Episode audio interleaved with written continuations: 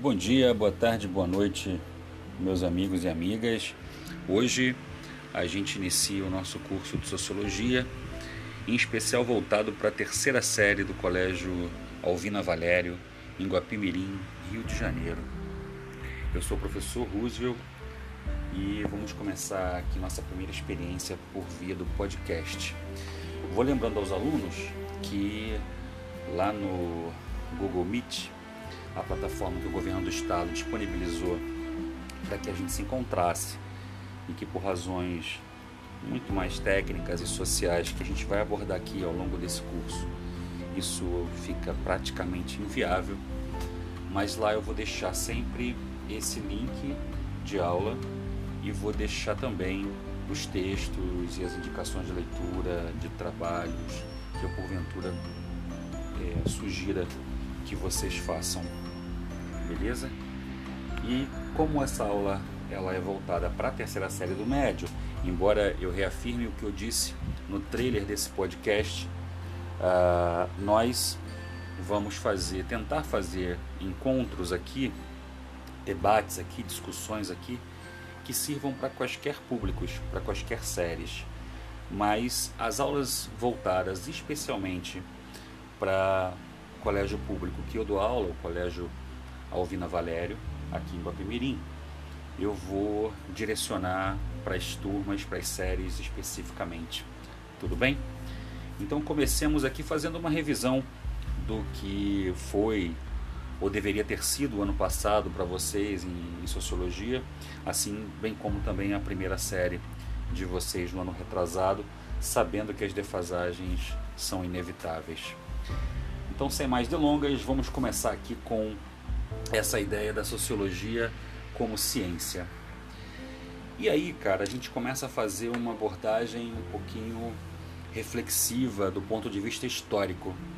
Reparem bem, o século XIX é o século onde oficialmente a sociologia nasce como uma ciência social.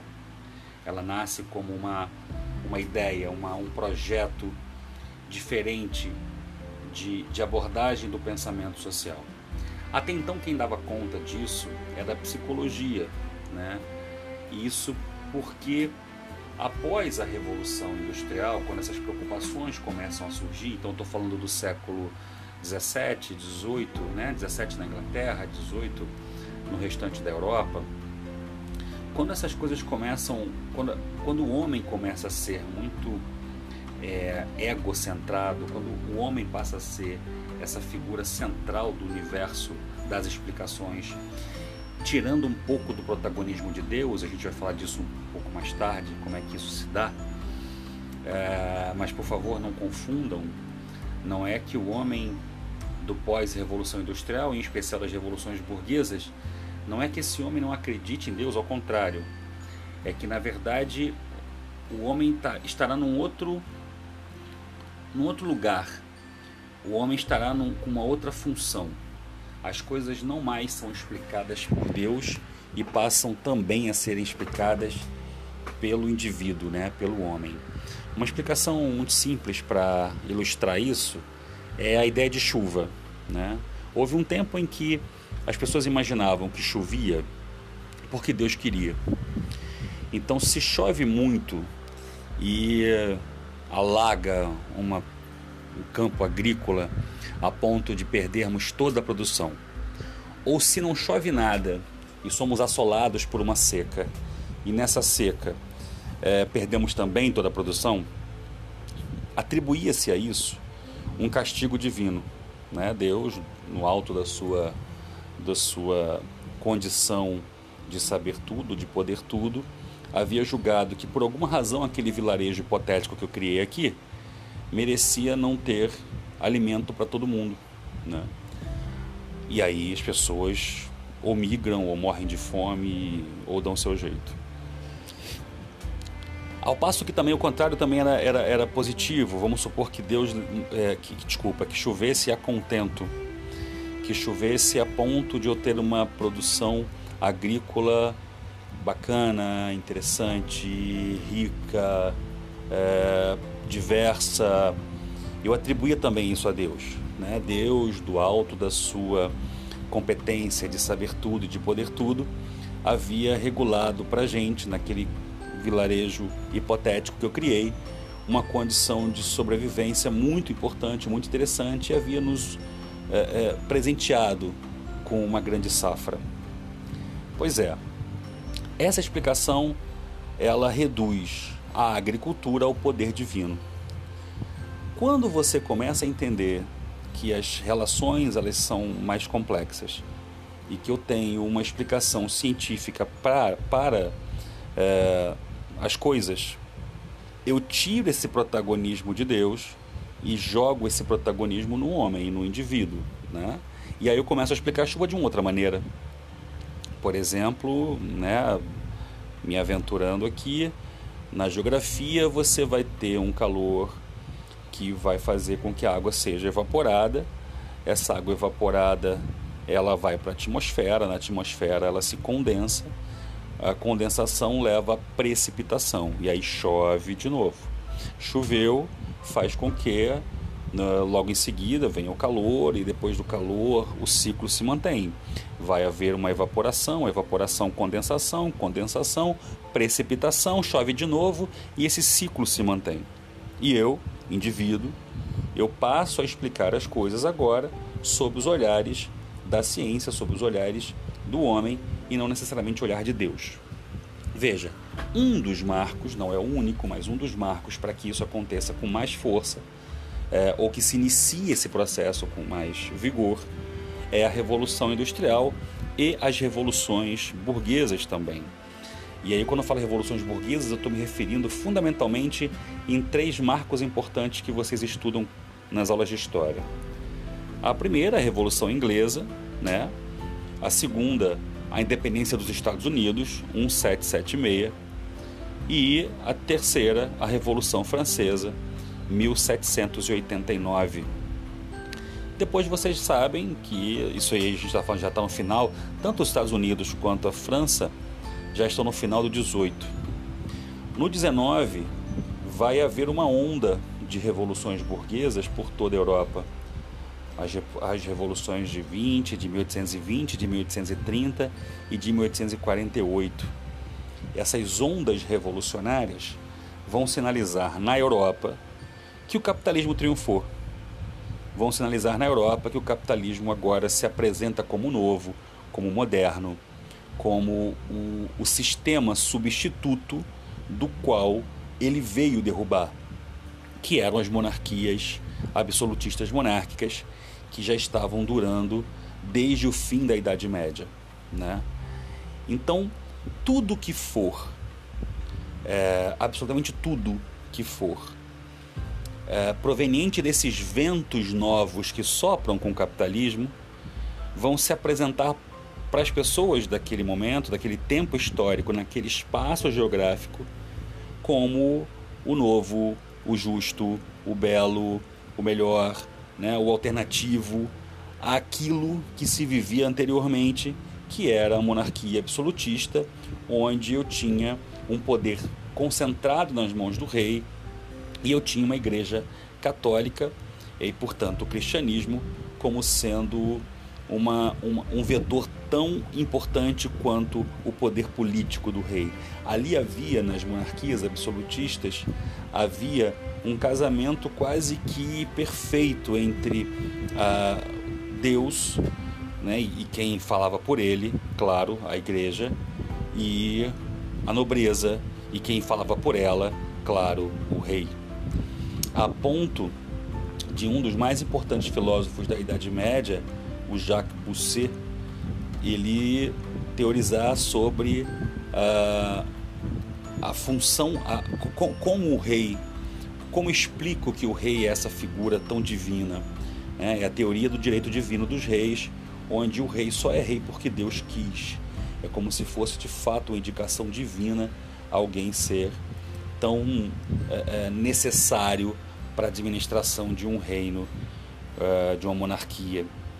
Isso se deteriora com o passar do tempo e a natural putrefação, uh, a natural uh, deterioração da, do, do sistema monárquico, esse modelo também ele vai se esvaziando, ele vai se, ele vai sofrendo questionamentos. Vocês viram isso em história, como o renascimento cultural, como a reforma religiosa, surge um novo, uma nova interpretação do cristianismo promovido pelos protestantes, né, com Calvino, com Lutero, na Inglaterra com Henrique VIII. Enfim, você tem uma transformação que vai ao longo dos séculos 17 e 18 se transformando em ação. Essas ações, já falamos aqui, na Inglaterra é a primeira revolução, né, a revolução que culminará com a Revolução Gloriosa. Houve antes uma revolução sangrenta, depois houve o um grande acordo entre burguesia e parlamento. É, num segundo momento, a independência dos Estados Unidos denunciam isso, porque aquela, aquele país rompe com a Inglaterra e já nasce como sendo uma república é, é, mais, ao, mais ou menos aos moldes do que você via na Europa. E num terceiro momento, e talvez a mais romântica de todas as revoluções, dessas que eu citei, a Revolução Francesa, ela aponta para a gente um caminho quase que irreversível do modelo capitalista e de, repito, tudo que isso implica. Quando eu falo tudo que isso implica, eu começo a jogar vocês para o eixo de novo da sociologia.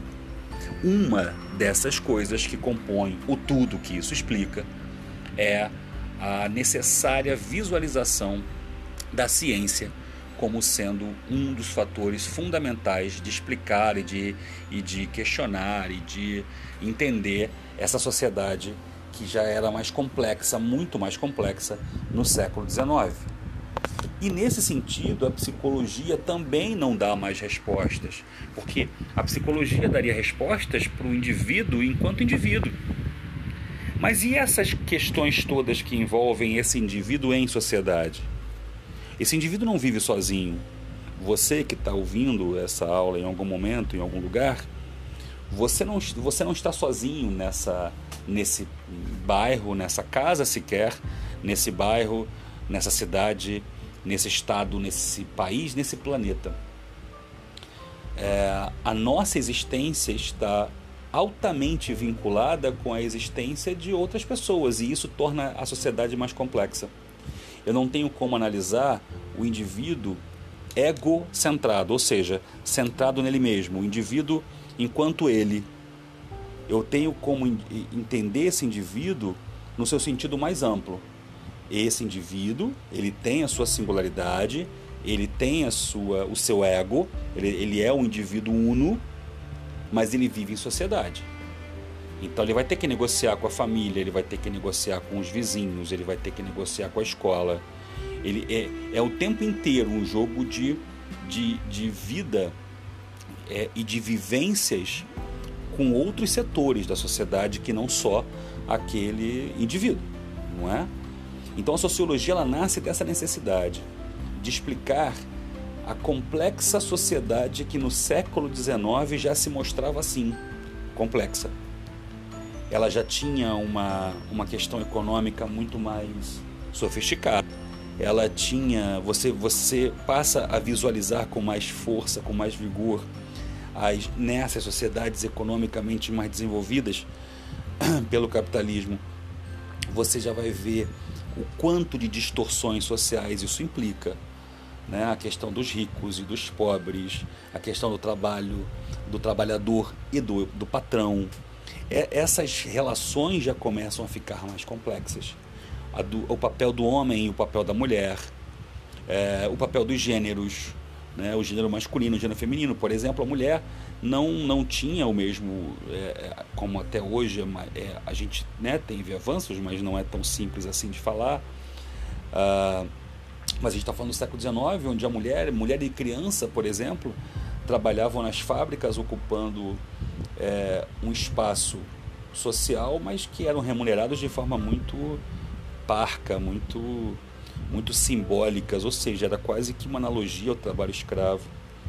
Enfim, essas condições sociais que o indivíduo está mergulhado, ela fazia a gente acreditar na necessidade é, é, premente de um olhar diferente da psicologia.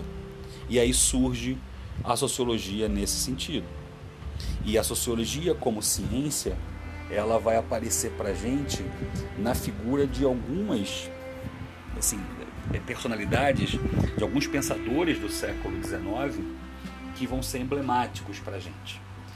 O primeiro desses pensadores, talvez o mais, o, o que melhor consegue entender esse momento e aparece para a gente como sendo um cara necessário para essa interpretação, é o Emile Durkheim.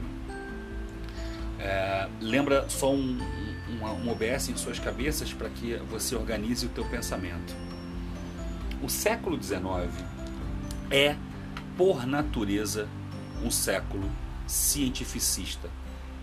O século XIX é o século onde a ciência se consagra, ela se, se estabelece efetivamente. Não é que não tivesse em outros séculos a ciência com esse patamar. Sim, sim, a ciência foi ganhando ao longo do tempo essa musculatura e foi se fortalecendo ao longo do tempo. Sempre houve uma discussão muito rica que a gente vai trazer aqui algumas vezes sobre o papel da ciência, o papel de Deus, o papel do divino, o papel do, do material. Sempre houve isso. É, por exemplo, o papel da medicina na Idade Média, o papel da medicina no Oriente, o papel da filosofia na África. Sempre houve essa preocupação sobre o papel da ciência. Mas no modelo europeu, que é o modelo que nós somos é, obrigados a estudar por força do nosso, do nosso programa é, de história, de sociologia, de filosofia aqui no Brasil, o modelo europeu ele consagra a ciência é, no século XIX de forma é, é, inequívoca. No século XIX não tem saída. A ciência virou aquilo que, a, que, que, que, que seria para sempre ou efetivamente a, a grande explicadora das relações sociais, das relações humanas, das relações biológicas. É, ela veio para ficar, ela se consagra ali. E fica muito nítido isso com os pensadores do século XIX. Lembrem que no século XIX a biologia vai ver é, é, se, se, se referenciar figuras, nossa, inquestionáveis, ou assim, questionáveis, na, na, nada é inquestionável, mas eu digo assim, figuras que são respeitadas e estudadas até hoje, como Darwin, por exemplo. Né? O Darwin é século XIX. O, na filosofia, Schopenhauer é século XIX. Então vou pegar esses dois só para a gente exemplificar o, o, como é que a ciência se traduz na biologia e na filosofia nesse contexto do século XIX. O Darwin ele vai olhar para a sociedade animal, para o mundo e vai entender o seguinte: nós somos, nós chegamos ao que chegamos numa reprodução e sobrevivência das espécies. Ele vai dizer que as espécies chegaram a essa condição que elas que elas que, que estamos hoje por aptidão, porque somos os mais aptos. Porque os que não foram aptos não se adaptaram ao meio ambiente, essas espécies elas vão sucumbir, elas vão morrer. As espécies que têm capacidade ao longo da história das espécies essas que conseguem de fato se adaptar, elas sobrevivem. Então Darwin vai trazer para a ciência uma explicação que antes era destinada apenas à ideia do criacionismo divino. No campo da filosofia, o Schopenhauer vai atuar numa outra vertente, assim, lógica, só que na no, no pensamento. Por exemplo, ele vai dizer que algo tão abstrato quanto Deus, o amor, vamos lá, Deus, o amor, a raiva, a ira, o ódio, a paixão, não são coisas palpáveis, não são coisas materiais. Então são, são coisas que são mais difíceis de você colocar num método para eu analisar cientificamente. Eu não consigo colocar num laboratório uma paixão, um amor. Eu consigo colocar num laboratório um vírus. E a partir desse vírus, sei lá, produzir uma vacina, como esse momento tão dramático que a gente está passando no planeta inteiro, em especial nesse país absurdamente desgovernado. O que a gente coloca num laboratório são as coisas palpáveis, metrificáveis, quantificáveis. Deus, amor, ódio, raiva, certo, justo, ética, moral, esses conceitos a gente não consegue colocar em laboratório. Logo, são mais difíceis de você mensurar. Voltemos ao século XIX e fechei essa janela. Só que o século XIX ele é tão rico em termos de ciência, ele é tão forte sobre as suas lógicas científicas, que até mesmo os autores do XIX vão se arriscar a colocar, como por exemplo Schopenhauer, um filósofo alemão, ele vai colocar o amor numa tentativa de explicação científica, dizendo que o amor não existe. O que existe é, por exemplo, o que ele chama de sopro de vida, que as pessoas se procuram, se buscam para procriar. Elas não sabem isso racionalmente. Isso não é uma questão racional, isso é uma questão intuitiva. Mas elas, vírgula, segundo Schopenhauer, elas se buscam, se procuram com o objetivo de procriar e assim criar uma sociedade é, harmônica do ponto de vista biológico. Então vejam, eu falei de Darwin, eu falei da biologia, eu falei de Darwin, de, de Schopenhauer na filosofia, eu poderia falar do, do quão ousado foi a tentativa de um pensador, de um filósofo francês, o Allan Kardec, criar uma religião com a pretensão de ser científica. Sim, senhoras e senhores, é, na França, portanto na Europa do século XIX, até a religião que surgia ali com uma certa força e uma pegada no cristianismo, porque eles se baseiam na mesma Bíblia cristã, houve uma pretensão, uma tentativa de se buscar um pensamento científico ali. É, o discurso, pelo menos do Kardec, era esse. Ou seja, reparem como o século XIX e os pensadores do século XIX, eles têm na ciência um grande valor, eles têm na ciência um algo a ser perseguido. Então não seria diferente com a nossa ciência, a ciência social, não seria diferente com a sociologia. E aí é que entra o personagem primeiro que vocês vão ser apresentados, é, que é o Emile Durkheim. O Durkheim ele é um discípulo de outros pensadores muito parecidos com ele, como Augusto Comte, que era um positivista, e desenvolve ele, Durkheim, as regras do método, do método sociológico. É um livro que ele, que ele fala para explicar como é que ele vai trabalhar com essas variáveis. Eu vou explicar isso, a gente vai aprofundar esse, esse, as regras do método, do método sociológico num, num outro momento, numa próxima aula. É, mas reparem bem, o Augusto Comte ele era um positivista francês. O que, que é o positivismo? O positivismo é uma tentativa também cientificista de olhar para o mundo e tentar criar um método, uma, uma regularidade é, para as ciências humanas, para as ciências sociais. Vamos lá. Os positivistas acreditavam que eu só teria é, que, que, que os países se comportariam como a biologia se comporta. Reparem como existe uma, uma, uma tentativa natural até de relacionar as ciências sociais com as ciências biológicas.